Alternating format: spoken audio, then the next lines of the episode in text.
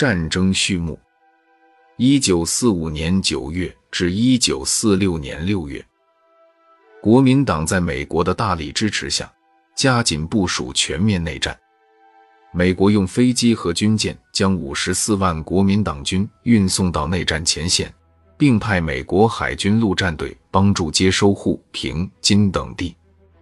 在初步控制关内各大中城市之后，国民党把进攻重点指向东北，攻占山海关、锦州等地，进占沈阳，进攻四平。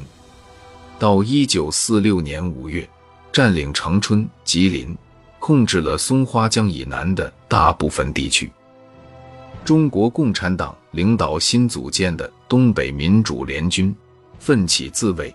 挫败了国民党集团独占东北的狂妄计划，迫使国民党签订暂时休战协议。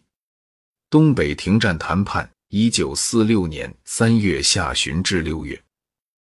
抗战胜利之后，国民党把抢占东北作为发动全面内战的重要步骤，增调兵力，从陆路、水路加紧向东北抵进。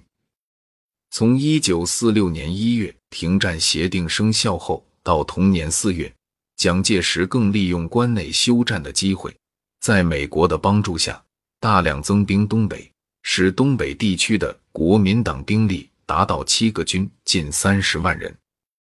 为了争取中国共产党及其领导的东北民主联军在东北的有利地位。中共中央一面坚持用和平方式解决东北问题，一面指示东北民主联军控制重要城市及战略要地，坚决阻止国民党军队的进攻。一九四六年三月下旬，中国共产党代表周恩来、国民政府代表张治中及美国政府特使马歇尔的代表吉伦组成军事三人小组。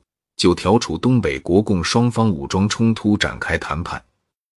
二十七日，三方达成关于派遣执行小组前往东北调处停止冲突的协定。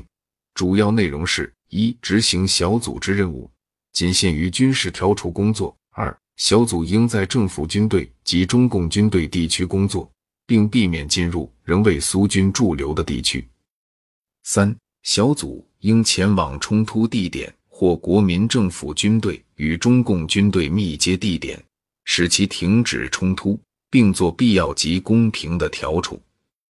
三方同意关于东北军事问题由三人会议继续商谈，关于东北政治问题另行商谈。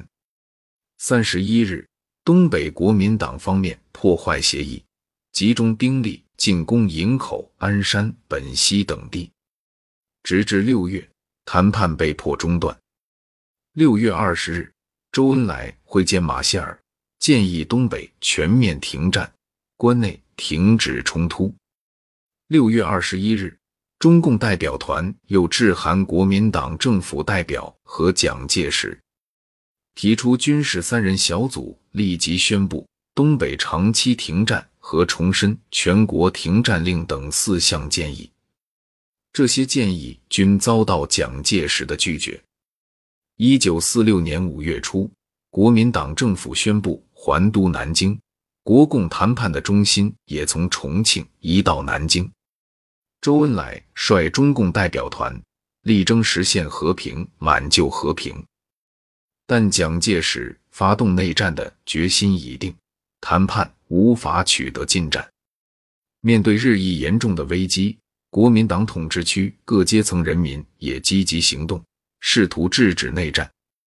六月二十三日，上海人民团体联合会组织请愿团赴南京向国民党当局呼吁和平，但请愿团成员在南京下关车站遭到国民党暴徒的围攻毒打，马叙伦等多人受伤。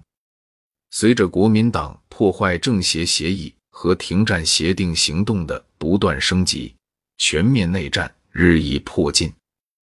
中共中央要求全党把主要注意力放在准备对付全面内战方面。为了给自卫战争奠定牢固的群众基础，中共中央于五月四日发出改变解放区土地政策的指示，将抗战以来的减租减息政策改为耕者有其田政策，支持广大农民获得土地的正当要求，进一步发动农民群众为巩固解放区而斗争。